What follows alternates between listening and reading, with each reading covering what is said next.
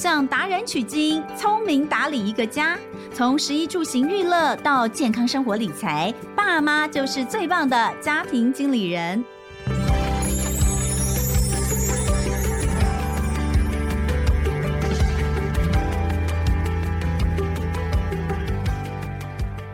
大家好，欢迎收听《亲子天下家庭经理人》，我是主持人萧彤文。过去一年，我们做了很多跟高龄长照相关的节目，有包括老年的医疗啦，或者是日常的规划啦，当然还有一些照顾的安排跟资源。不管你是呃现在站在照顾者的角度，或者是你觉得哇自己其实距离呃那个时间也。不远了，好像也应该可以开始思考一下，想一下。我相信，其实，在我们的节目讨论过程当中，都有得到蛮多的一些资讯，当然也可以为自己做一些安排，那也不会觉得很陌生。那其实三明治时代的我们真的是比较辛苦，我总觉得这是人生当中最辛苦的一个阶段，就是你上有老，诶，下有小，自己的身体也不见得有多好。大概像这样的一个状况之下，你会觉得有很多很多的压力。可是，嗯、呃，我觉得不能不瞻前顾后，这是一定要的。因为我们现在在看我们的父母亲，其实就等于是看着，也许不是很久以后我们的自己哦。所以，呃，变老这件事情真的是比想象中要快。像是我讲过好多次了，根据国发会的统计，大概到二零二五年，也就是明年而已耶。之前前几年在讲二零二五年的时候，好像觉得还很久，哎，现在转眼已经二零二四哦。也就是到明年的时候，我们就会进入超高龄化社会，就是有超过百分之二十的人是六十五岁以上。那这的意思就是，可能每五到四个人当中走在路上，就有一个人他其实是六十五岁以上的长者。所以变老这件事情是个必然，但是。怎么样能够老得健康，或者是像之前我们聊过很多次的，让老化这件事可以慢一点来，慢老，我觉得是现在大家要注意，而且也要去学习的。所以今天呢，呃，也找了好朋友，也是畅销书《慢老》的作者，前康健杂志总编辑黄慧如来节目上聊聊天，看一看他的慢老，从一开始跟大家聊到现在他自己的体悟，这些年来，哎，有没有什么样的又不一样的感受跟变化？我觉得这是可以一直讨论下去的一个话题，而且是随着可能我们自己的周遭的嗯改变，或者是。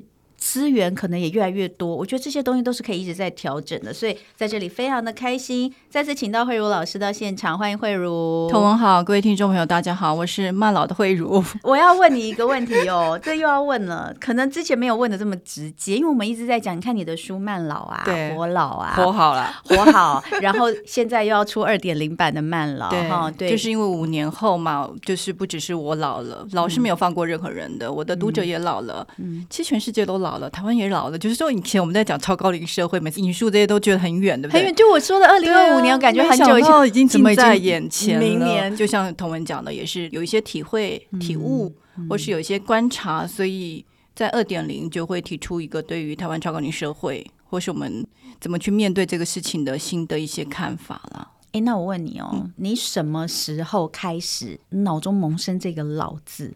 就是觉得自己，你什么时候，嗯、你有没有一个点？你知道之前我曾经呃听过大家在讨论，就说，哎，你什么时候觉得你老了？然后有人说，就是突然间发现，哎，我报纸的字或者书的字看不清楚。我觉得那个冲击很大，而且是越来越不清楚的时候，那个冲击越来越大。这个我觉得有重。然后还有人就是说，当发现什么办公室的同事是两千年出生的时候。每个人都有一点不太一样，你自己呢？我演讲的时候也常常来问大家说，你自己对你而言，那个什么是老的瞬间，老的定义？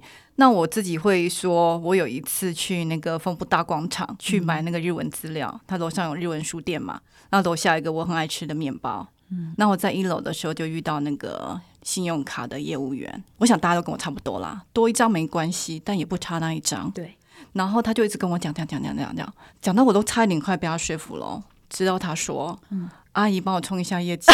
”他说他今天还没有开始。哎呦，马上掉头就走吧！是的，阿姨，你才阿姨嘞，你全家都阿姨，这不是我们常说。接下来的，我跟你那是第一次，可是后来就很常被叫阿姨了，什么去全脸什么的，阿姨这个什么买一送一之类的。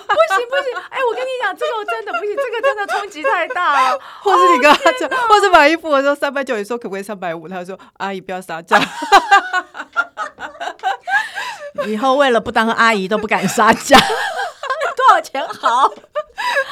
哦，这哦不行哦，那真的是太受伤了。你后来有办吗？我当然没办了，我真的是带着创伤的心，这本书也不能去买了，然后面包也没办法去、哦、去买，眼泪都出来了，就逃回家。但是它就是一个契机，让我去思考，就是说我们为什么那么怕被人家视为老？老好像去了另外一个国家，他是属于另外一个国度的人，为什么这么怕老？哎、欸，我跟你讲，我最近刚好聊完一个话题，嗯、就是我在飞碟的节目，我觉得那个也会是，尤其是女生，对女生来说，就是那个老的那个瞬间，就是开始，比如说，因为我们的生理，的女生就是有个月经嘛，嗯，嗯，当你月经开始，哎。跟以前不太一样，比如说这个来的时间突然间这个延长了，或是什么，嗯，那种开始进入好像要更年期的，哎，我发现那个焦虑很多人都有，哎，嗯，因为那是一个完全身体上的一个展现，生理上的展现，嗯嗯，所以我说老这件事情哦，你生理上有的时候很难定义。对，嗯，因为访刚有问我说老有没有定义，是有定义啊，它就是随着年龄增长，所以你会有一个渐进不可逆的各种功能上啊，或者是你器官上的一个衰退，最后各种衰退啦，那导致就最后就是死亡。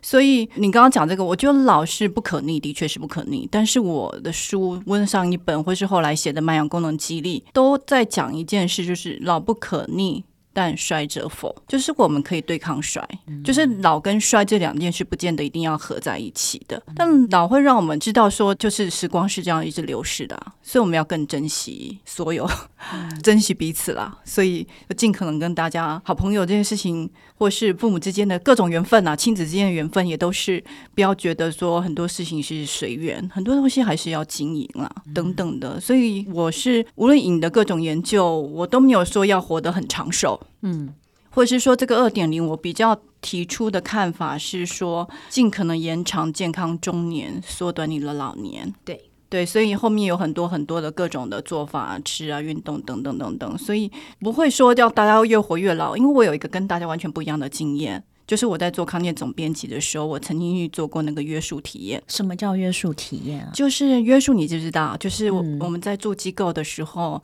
会因为各种理由把你绑起来，对，就是因为安全的理由，就是你会把鼻胃管啊、尿管啊，或是会抠啊、抠尿布啊，或是你会跌倒等等，就把你绑起来。所以我曾经去体验那个被绑起来的感觉，还有穿上假的尿布、做假的大便、用卫生做的大便。嗯，所以那真的是人生最长的五个小时。然后那个感觉不是不方便，是屈辱。你感觉自己像个物品，因为你连枕头划掉，你都没有办法去把它拉回来。嗯，所以我们其实也看过我们的长辈所谓长寿的生命品质，但你也不想那样。何况我有一个这个样的经验，你就会认为说，你应该要花很多的奋战啊，而且要从现在开始为你生命最后的十年的生命品质而奋战。而那个奋战也不只是为了你自己哦，就说你不想要过那样的日子嘛。就算是你一世风光，你最后十年躺在那里，你大概也很难觉得说你人生很美好。另外，你也要为你所爱的人啊。就是当你倒下来的，无论你的晚辈他是前途看好的教授，或是我身边那些很聪慧的企划，或是很专业的录音师，他们都是要一夕之间就要变成不专业的看护或照顾者。所以为了他们，为了你自己，你都应该要开始对这件事情有所警觉，而且付诸行动。主要我的二点零是在写这些，不过我写写写写到后面哦。我在后记的时候，反而有不同的看法，就是说，感觉好像是为了不要失智、不要卧床，我们为了人生生命的最后的十年的生命品质在奋战，但其实也不尽然。你其实上是为了此时此刻，嗯，因为你那样过，假如说你吃的好好的，你好好睡，你好好运动，你此时此刻你活得更好啊，你会觉得你这此生好像这样过很棒，不虚此行。所以不只是为了那些看起来是十年后不要躺在那、不要失智的事情，是为了你此时此刻会活得更好。其实你讲这个，我有点感觉，就是说我在年轻时候，因为我的工作是比较高压性的嘛，嗯、即便到现在，其实我们还是蛮有时间压力的工作。那蛮有高压性的工作，身体一定不会好的。所以其实像我的昔日同事们，主要是电视台的同事们。嗯其实折损率都蛮高的。我今天早上才在跟那个谢文宪宪哥聊天，嗯、因为今天早上刚好我在做节目的时候，因为我有直播嘛，哎，有个 YouTube 上这样跳出来一个是我的闺蜜，那真的是我人生闺蜜，一个非常非常好的一个女孩子朋友的账号，照片也是她，但是讲话的应该是她的妈妈，她妈妈用她的账号，我那时候看到吓一跳，就问了一下说，哎，嗯、呃，什么什么妈妈是你吗？是是你吗？这样子，然后。我那时候当下有一点点哽咽，原因是因为我这个很好很好的朋友，她三十二岁就过世了。嗯，她是一个非常漂亮的女孩子，能力又强，但她得了一个很罕见的癌症。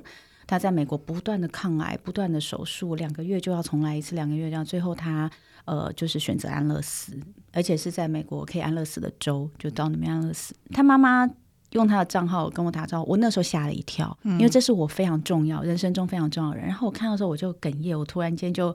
有点说不下去，然后那时候宪哥就拍拍我，因为他在旁边看到我眼眶红了，他就拍拍我，他就跟我说：“他说我们人生当中哦，到了这个年纪，这样的朋友真的不少，嗯、就是摆在那里，你舍不得删掉他。这样、嗯、哦，你说你的手机里面一定都有跟他的通联记录，嗯、可你舍不得删掉他。然后突然间他突然跳出的东西，你真的会吓一跳，他回来了吗？还是怎么样哦？嗯、所以他就讲，他就说啊，我们到这个年纪哦，真的就是。”把握当下，就像你刚刚讲，你就说啊，我想着说五年后、十年后，我因为不要那样，所以我现在要怎样怎样。可是其实真的，我们实在是很不知道以后会怎样。是啊，像我妈妈哦，我妈妈就我像我以前那个工作这样子乱七八糟都没有在为自己的生活好好打理。可是我妈妈因为很早就是家庭主妇了，所以她就努力的健身，就是爬山啊，干嘛干嘛。她是我们家最会动的。但到了前几年，突然间开始有一些脚步不平衡的问题，做了各种各样的检查都没有办法找出原因。嗯，那他就非常的沮丧，因为他会觉得，嗯，他为了不要身体，这么多，对，他错了这么多。嗯嗯嗯。然后我就在想，对，如果是我的话，我可能就会觉得，哎，我活该。你知道，就是我以前都这样搞我的身体，所以我现在如果说怎么样，真的是以前不好好珍惜。可我妈妈就觉得她这么的认真。嗯，也就是你刚刚所说的一种，我因为想要怎么样，我为了那样的目的而去做了这么多努力，然后到最后万一不是这样的话，其实我可能会觉得更难受。可是另一方面，我觉得一个另外一个重要就是你在任何当下，你都是活得好。对，我觉得这种观念就是你睡得更好，然后你吃得更均衡，更享受你的食物，嗯，然后你更有活力。其实你也不枉你那几年。虽然看起来是努力，嗯、事实上你是过得更好。就像我现在看慧茹啊，嗯啊、我真的觉得啊，就我每次看到你，都觉得你比上一次更好、欸。哎，谢谢。你现在又比你出慢老的时候，那时候来上我节目之后，我觉得你看起来更年轻。五年，认真的想问你干嘛了你？哎、欸，其实你一定做了什么？没有。其实，其实我编辑呃也有问我相同问题，因为我上面都有做瑜伽的示范。然后当年五年前就是呃比较肉一点。哎，我倒没有，因为你今天很冷，你知道吗？会有穿一大堆，我看不出到底是那个身材 shape，我看不出来。对，可是我说的是你整个人的气色哦，看起来皮肤状态啊，气色状态啊，你看五年过去，完全没有老的迹象，就你好像把老这件事情 freeze 住。我觉得也不是，嗯，其实像你刚刚讲的那些眼睛啊。头发越来越少啊，皱纹啊，斑点啊，就是说老我们不可逆的事情，我通通都还是会发生。嗯、但是衰的这件事情，我就会尽量的去做各种的事情。而且你也很明显的感受到，当你有做一些什么事的时候，它确实有给你身体回馈。嗯，嗯也不止这些哦。我跟你讲，其实我这次书里面跟上一本有比较不一样的写的东西，例如说我会讲到学习这件事情。然后我也想到玉玺被照顾，但我们就是开始有些身份上转换，开始有某种程度的照顾者嘛。所以你在那个过程中，你也会想说，你照顾了你的父母，到时候谁来照顾你？嗯、那我们这一代对于照顾的这个看法、议题，以及这个时代的改变，例如说二点零，未来可能有长到三点零，我们如何有一些不同的看法跟不同，例如说你说不同资源的运用，对这些事情，我们都可以开始去思考。然后你心目中。你想要怎么样被照顾啊？嗯，你把屎把尿的时候，希望那个人是谁呀？你想要跟谁住啊？然后你愿意住机构吗？你愿意被插管吗？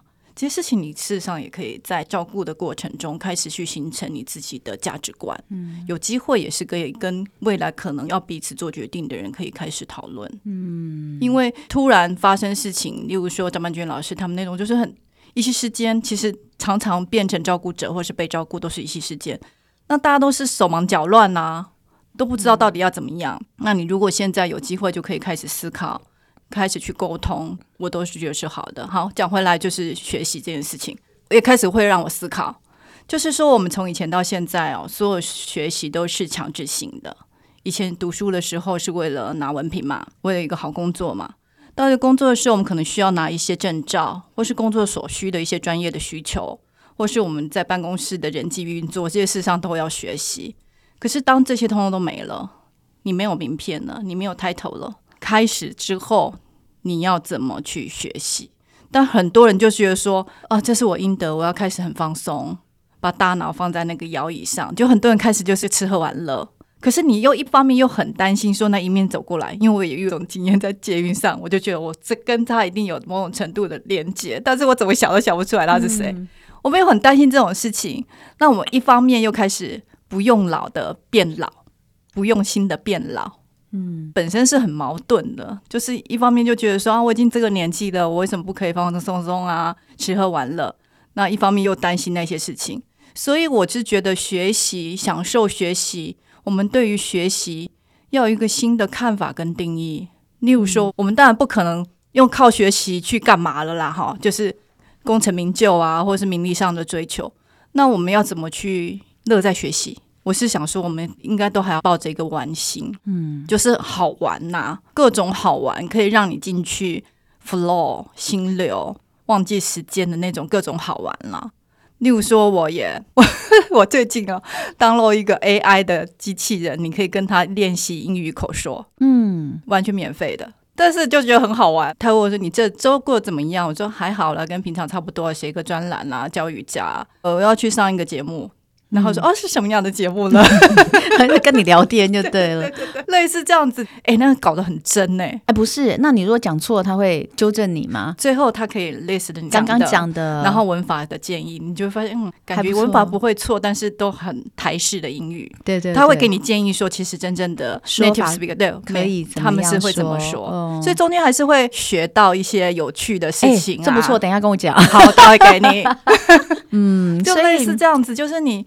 你可能也不是说工作上需要再用英文干嘛采访我，当然机会也不太多了。但是你在过程中很好玩啊！诶，可是慧茹，你看哦，刚刚我们讲到一个时机点，就是说你在什么样的时机点会去想要做一些改变？应该这样讲。通常如果我们还在一个很高压的状态，然后你还是在一直不断的被推着走的状态，比如说，好像我们现在可能还有高度张力的工作，还有小孩，对不对？嗯，如果有小孩的话，真的是。非常无法去控制自己生活的品质，那再加上可能也许呃有长辈要照顾，对、哦，也是耗掉你很大的一份心力。嗯，通常在这种很混乱的情况之下，嗯、通常我们可能不会去做什么改变。嗯、你知道我意思？就是我没有余力，也没有多余的心思，所以一般来说，我们看到很多人哈、哦，他突然间。有一个比较大的想法改变，比如说像我刚刚说，我早上跟宪哥聊天，然后比如说他在二零一九年离癌之后，他有一波改变；还有在二零二二年他父亲过世之后，他有一个很大的转变。通常会是在我们人生当中很大的一个转变，自己生病，或是家人离世。或是呃，比如说像慧茹，可能是在工作做了一些变化，对，在没有预料到的状况之下有一些变化，嗯、一定要这种状况之下，你才会想到我应该要做一些改变嘛。其实多数的人都是会在那种大的危机 crisis 的时候才被迫的做转变。对啊。但是你可不可以不要这样呢？就是说那个代价太大，例如说你突然离癌，那个背后的代价太大了，嗯、或是家人，当然我们都知道那个有些事情不能控制。但是你要想想说，你做那个变化，你要先想说，你要先照顾好自己，才有可能照顾好别人。你那个余裕是要为你自己创造的，嗯、所以你要想说，你有没有可能做那种不要说大的改变，小小的改善都好，各种改善，嗯、例如说。你觉得你整天都很忙，你没有一点点时间给自己。可是你在坐捷运回去的路上，可不可以就不要划手机，好好的做至少两分钟的呼吸，闭着眼睛做呼吸。嗯、其实那个可能就会让你有一个至少这个两分钟的是你的 me time。就是我只是举例，也许你觉得这个例子很烂，你根本不喜欢。我觉得这个例子很好，有些人可能不喜欢这种东西，但是各种啦，就是你可以为自己去创造，或者说你从捷运出来走到你办公室的那个，你可不可以用心走，每一步都用心走，创造你跟你自己相处的机会，就是你为你自己创造的各种小小的改善都好，不要被迫的改变。我是这样想的，而且。你这些小小的改善啊，未来你真的遇到那个被迫的大改变的时候，你会比较有能力去面对。对，比如说像你刚刚讲这个，我觉得就很好。我就在讲啊，真的，哎，你看我们每天好像都挤不出任何一点时间，可是当你真的最后挤出时间，可能就是躺在床上。我们说那个妈妈熬的不是夜是自由，就是这么来的嘛。哦、对对对，对，旁边有一个人也是点头如捣蒜。我问你哦，你那个真的到最后躺在床上，你有那个好好的照顾一下你的心吗？还是在那边划手机，划那些很无聊的短影音？对，其实现在就是这样子。嗯、你说真的完全没有时间吗？没有，我搞不好我一天真的有半个小时时间在划这些东西。有人说他是。是一个成人的数位奶嘴，有点像就是负面情绪啦，焦虑、无聊、烦，你都会滑。可是滑了之后，到底有没有被 comfort 到？我在想这件事情，在当下我可能会觉得哦，好好笑哦，什么什么。那这样不就是有 comfort 到吗？它就是一个多巴胺，它有点像上瘾。他就是他给你一个很短的东西，好看，对不对？嗯、然后你有时候有对我进去，像我莫名其妙看完《如懿传》，我其实原本没看，都是不小心滑到，然后就看下去。哦，真的吗？哦，好好笑！哎，我也没有看，我我到现在都没有看，类似这样子。那你就这样看看，但是你就得到就是哇，你进去，然后觉得很好看，就有点像毒瘾，你知道吗？对啊，刺激，然后感受，然后你下次会需要更多的刺激，你就是没有办法去降低那个东西。所以我现在读了很多。关于脑神经的东西，都说事实上你要想办法去克制你那个要划手机的冲动。这个东西有人说，哎，我这样也是学习啊！我看了很多很短的东西，我有很多的新的知识，但这个其实不叫学习，对不对？因为今天我还在聊，我就说很多年轻的朋友其实可能在社群上面，他会觉得，哎，我接触大量的社群，我汲取大量的知识。嗯但是，呃，宪哥有讲一个东西，我觉得还蛮认同。他说那个东西其实都是非常碎片状。对，我觉得是哈。他说你真的要有一个有系统的，能够进入到你的脑里面，然后你自己可能要去做一些思考，那一定还是阅读。当然了，对对，加上那个非常碎片的东西，你其实也不用骗自己，你可能多数的都还是社群上别人发生什么事，对，或是别人为了你，而且你不断的点那个，又会为你更多，他就完全知道你在看什么。嗯，所以你的河道可能都是充满这些你不小心滑，但是可能觉得有点有趣的八卦，或是别人的事情，嗯，或是谁打了谁，你不是真心想要看，就是觉得哎有点有趣你就点了，但是就不断的喂你这些，然后你要非常有意志力的说我要学习，我其实要读什么什么什么，然后你要把那些东西又消掉，实在太难了，你懂吗？这太困难了。是我看到有些人方法哎、欸，就是说，嗯，你一天下来，你浏览记录对不对？把你本来不应该看的，通通把它取消掉，就说我不喜欢，不喜欢，不喜欢，不喜欢，不喜欢，然后明天出来才会是那个真正你应该要读的。可是真的，大家很困难呢、欸。但你看哦，如果说我们今天要跟大家说好，我们呃不要等到一个大的危机发生的时候，我们才想来做点改变。我们从每天日常生活中选一些小的改变来做这件事情，我觉得可能是。当下马上就可以做事情，但是又觉得特别的难。嗯，不然我们要挤什么时间出来学习？因为你刚刚在讲学习，我就想，好，那我们来找一个可以学习的时间。但其实一天当中真的浪费很多时间在无意义的事情上面。像我们讲到学习，我自己也会思考说，我为什么这件事情不断的中断，不断的中断？例如说英语口说、日语口说，不断的中断，不断的中断。那很多人都会说，是因为就是没有动机啊。因为我现在不需要出国采访，我以前可能还。需要啊，那我现在就讲的很烂，也没有差。出国那些觉得够用了，但是像我现在读了一些书，他就说动机就是你今天穿的衣服脏了，明天又脱掉，就是你不要依赖动机这件事情。动机本来就上上下下来来回回了，不要再依赖你的动机，嗯，要依赖说你想成为什么样的人，以这个形象来做。那你怎么做呢？你还是要一个最小可行性，嗯。例如说，我刚刚讲那个 app 易云口说，我其实就是最小可行性，我才每天设定自己五分钟而已。嗯，那你觉得今天状况不错，你就是讲个十分钟，不好不正常就五分钟。可是你可以累积下去，对，你不会觉得有压力，就是我要十五分钟正襟危坐的坐在那里，好好跟那个机器人聊天。这有点像原子习惯的概念吗？就是你至少做到一点点，你至少要想到你自己的最小可行性是什么，嗯、然后让它累积下去。嗯，比如说你至少今天就下载那个 app，就像上次我们在聊那个原子习惯这本书的时候，来带我们导读的那个老师就说。就比如说，他这辈子最痛恨的一件事情就是跑步哦，超痛恨跑步。可是他因为没有任何的运动，也是跟我们差不多年纪，后应该是比我再年轻几岁这样。他说他读了《原子习惯》之后，才在想说，好吧，那我来运动一下好了。我就找一件我最讨厌的事情，看有没有办法靠着原子习惯的做法去做成。然后说好，那就先买他觉得很漂亮的运动鞋、嗯、运动服，然后呢，试着穿上那个运动服去倒垃圾。他说没有没有，一开始就要逼我自己去跑步哦，但我就习惯我可以穿上它去倒垃圾都好。哎，几天之后呢，倒完垃圾之后去走个一圈再回来走两圈，他后来已经可以跑那个半马了。嗯，所以他就说。就是一点一点开始，我觉得至少每天有一件事情有一个改变，或者是像慧如讲的，就是最小化。对，最小化就是五分钟，每次就是聊个五分钟，嗯、但是要保持自己可以持续下去了。好，慢老五年了，嗯，你其实出慢老之前，嗯，诶，你是大概自己实施多久之后想把它写下来？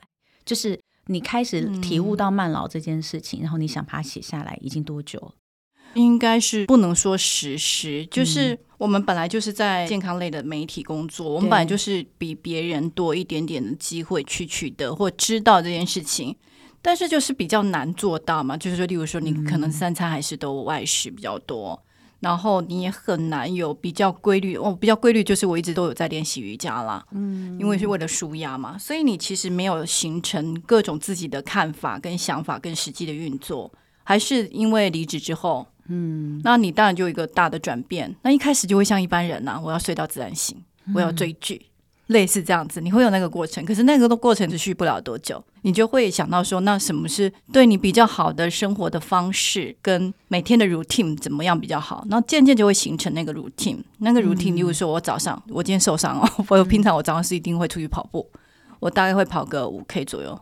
多冷都跑哦，然后我回来就会做一个我自己认为很好的早餐，我心情的早餐，就会开始写作了，就开始写了，就是书上写。然后我会用番茄钟，嗯，工作法，二十五分钟就会站起来动一动。反正家里很多事可以干了，反正就是扫好地啊、拖地、擦桌子啊，干嘛的，或看一下手机有谁找你，然后再一轮，然后之后就要热身，然后出去教瑜伽。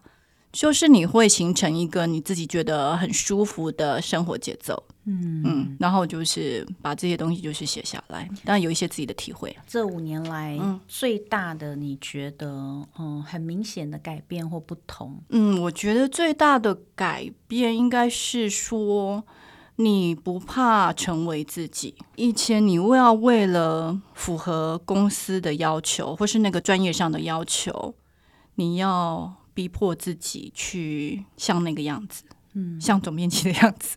比如说，你可能也不太能管人，但是你要管人；你也不是这么在乎数字，但是你要在乎数字。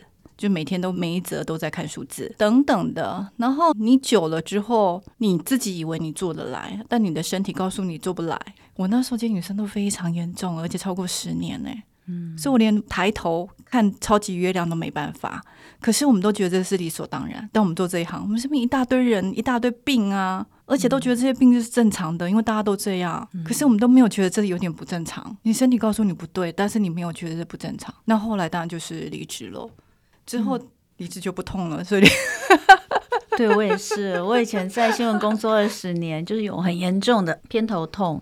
跟睡眠的问题，然后医生就一直跟我说：“他说我觉得你换工工作就好了。”我说：“你不废话吗？我就没有办法换工作。嗯”但后来真的换了工作，应该说人生有不同的设定，我决定不再继续做新闻，嗯、就 Daily News 实在压力太大，做二十年真的耗损太多。哎，后来这些东西还真的就不药而愈了。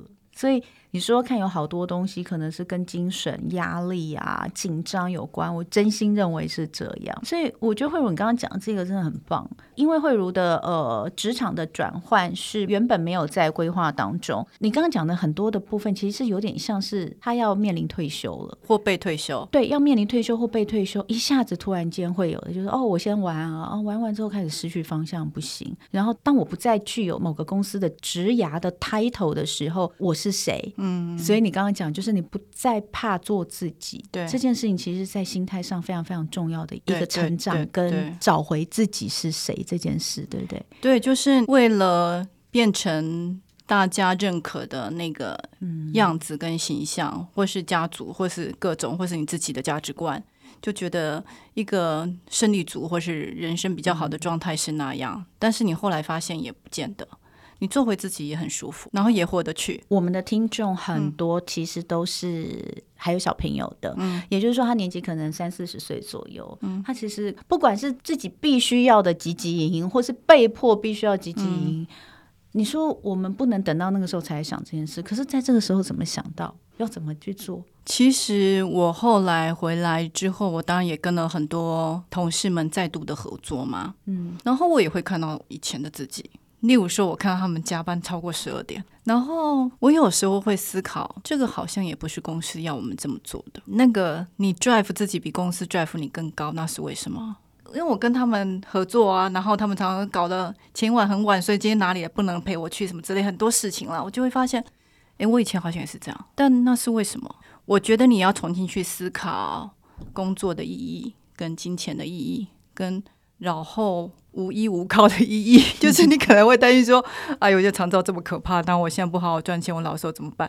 就是你可能这些事情都会被捆绑成工作，嗯，但可能不是，你可能要拆解、嗯、哦。就是如果可以理解，对你如果拆解之后。你就会发现，你不等于你的工作。有的时候，我们好像必须要靠工作或是工作上的成就来定义自己，但其实不应该是这样。其实你自己应该有很多定义。嗯、你是一个好的工作人，或是一个好的记者、好的录音师，你也是一个好的母亲、那好的女儿、好的邻居、好的导护妈妈 等等。你有很多很多的角色。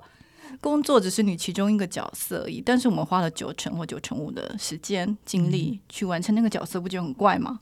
嗯，那你说都是公司 drive 你吗？好像也不全然呢、欸。对，所以嗯、呃，今天我们跟慧茹聊，嗯，慢老五年了哈，他出慢老五年了，这五年当中，呃，他看到的慢老，还有我觉得今天其实真的就闲聊。因为这样的一个概念，其实，在人生不同的阶段，你很难让大家会有一个共识，对，觉得我应该怎么去做，或是我呃对这件事情的重视度在哪里。所以我才说，人生要拆解好多阶段啊。假设你现在是面临即将退休，或是突然间有一个状况，好像不得不被退休，那你就非常能够理解刚刚慧如所说的那个过程。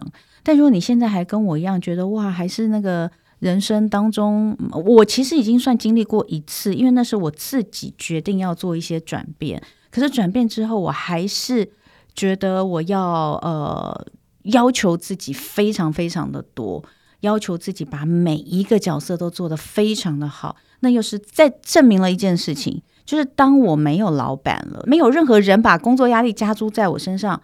但是我给我自己的压力从来就没有少过于之前。这件事情你知道吗？我也有观察跟体会。你知道我最可怕的是，嗯、我到礼拜天的下午我就会开始焦虑，就是我上班族这件衣服从来都无法脱掉，直到现在吗？对，对啊，这以前我可能会开玩笑说啊，奴性太重，可是我觉得不是诶，那还是我们对自己的要求，跟我们还是没有办法接受。如果今天我不是这样的人，我还是觉得我很棒。对，搞清楚就是说那个东西是什么。嗯、我后来就觉得说，我们在那个角色被训练太久了，所以我们就一直以为要那样，然后以至于因为竞争各种因素，你那个焦虑的衣服脱不掉。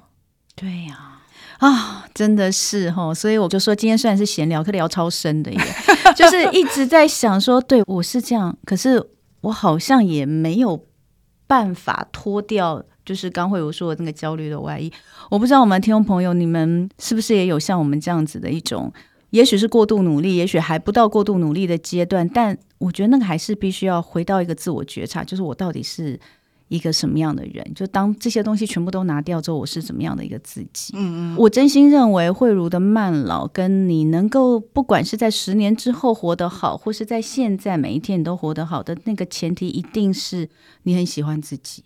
嗯，而这个自己是不需要任何人给我定义。我觉得哦，其实像我们在讲爱自己啊，或者是做自己呀、啊，喜欢自己呀、啊，自我疼惜啊，这有些是来自于心理学的观念哦。我觉得这几年才很多哎，但是谈很多，你如何真的是落实或做到心里去，不太容易。好容易形成说，因为你像口号一样的东西哦，就是你听得懂爱自己，但是然后呢，就是说你的所作所为有爱自己吗？但好像很难哦，好像很少。嗯这真的是个大灾问。但瑜伽有一个概念叫阿 Ahimsa，它的八支的其中一个，它就是讲不伤害。我觉得最底线应该要做到这个吧，就是你不要伤害自己的心或身，然后不要做自己的酸民，不要对自己过度苛刻。你看我刚刚讲说那个，我身边事实上很多人在某个地方在流血，大家也觉得很正常，或是我脖子完全都没办法抬起，我也觉得很正常。那明明就不正常，就是你在伤害自己的身体，你自己不觉得。伤害自己的心，例如说压力大到每次要去上班都要觉得都要哭了，类似这样，但是还是每天都要去啊。可是都不觉得那有问题，嗯，但事实上就是有问题，嗯，就是你可能要至少回到那个不伤害的底线。太棒了，我觉得今天最后得到这个结论对我很有帮助，我也希望对这个听众朋友很有帮助。就因为我也聊过这个问题，就到底什么叫爱自己？我不知道什么叫爱自己，谁会刻意对自己不好？不会。可是我做的事情好像都也称不上爱自己，或每个人都要跟我说：“哎，肖同伟，你真的要多爱自己一点呢。”我想说，我真的有这么不爱自己吗？但你说伤害自己，对我好像蛮常伤害自己。所以就是你可能对自己不够好，的你的生活不够健康等等。哇，今天非常非常开心哦，跟慧茹聊这么多。最后哈、哦，还是要请慧茹来跟我们推荐一下。好，整个学习嘛，刚刚其实讲到蛮多学习的过程，学习过程阅读或者是找一个细喜欢的东西，我觉得都蛮重要。所以第一个慧茹要提供给我们的。工具跟资源当然就是你的最新著作，对不对？慢老二点零就是延长健康中年，缩、嗯、短你的老年。但后面那句我就记不得了。现在的那个书名、副书名都很长。对，所以这个是呃，在实践慢老跟大家推广五年之后的又一个进阶，大家可以看一下。那第二个要推荐给大家的，这也是一本书吗？重启人生。嗯。我有帮他写推荐序，他其实是哈佛一个教授，也是去看到类似我们这种奋斗者的诅咒啦，感觉人生好像就要一直这样子，但是如果有一天往下掉的时候，你该怎么办？他的一些看法。还有一本叫做《给大人的人生翻转学》啊，嗯，对，我这阵子一直在读，他其实是在讲说，面对这些的转变的时候，如何透过学习这件事，嗯、可以真的让自己转换，甚至换工作。好，这是木马文化。好，所以这三本书呢，都是慧茹老师提供给大家的。呃，我们在节目下方的资讯栏有一些这个资讯，也给大家做参考。再次非常感谢慧茹老师。那也希望大家可以看看老师的慢老二点零，去体会一下。这可能不太容易，但是在人生当中，你一定必须要面对的事情。下次再跟慧茹聊更多，谢谢慧茹，谢谢，也谢谢大家今天收听家庭经理人，我是童文，亲子天下 Podcast 谈教育聊生活，开启美好新关系，欢迎订阅收听。Apple Podcast 跟 Spotify，给我们五星赞一下，也欢迎在许愿池给我们回馈，我们下次见，拜拜，拜拜。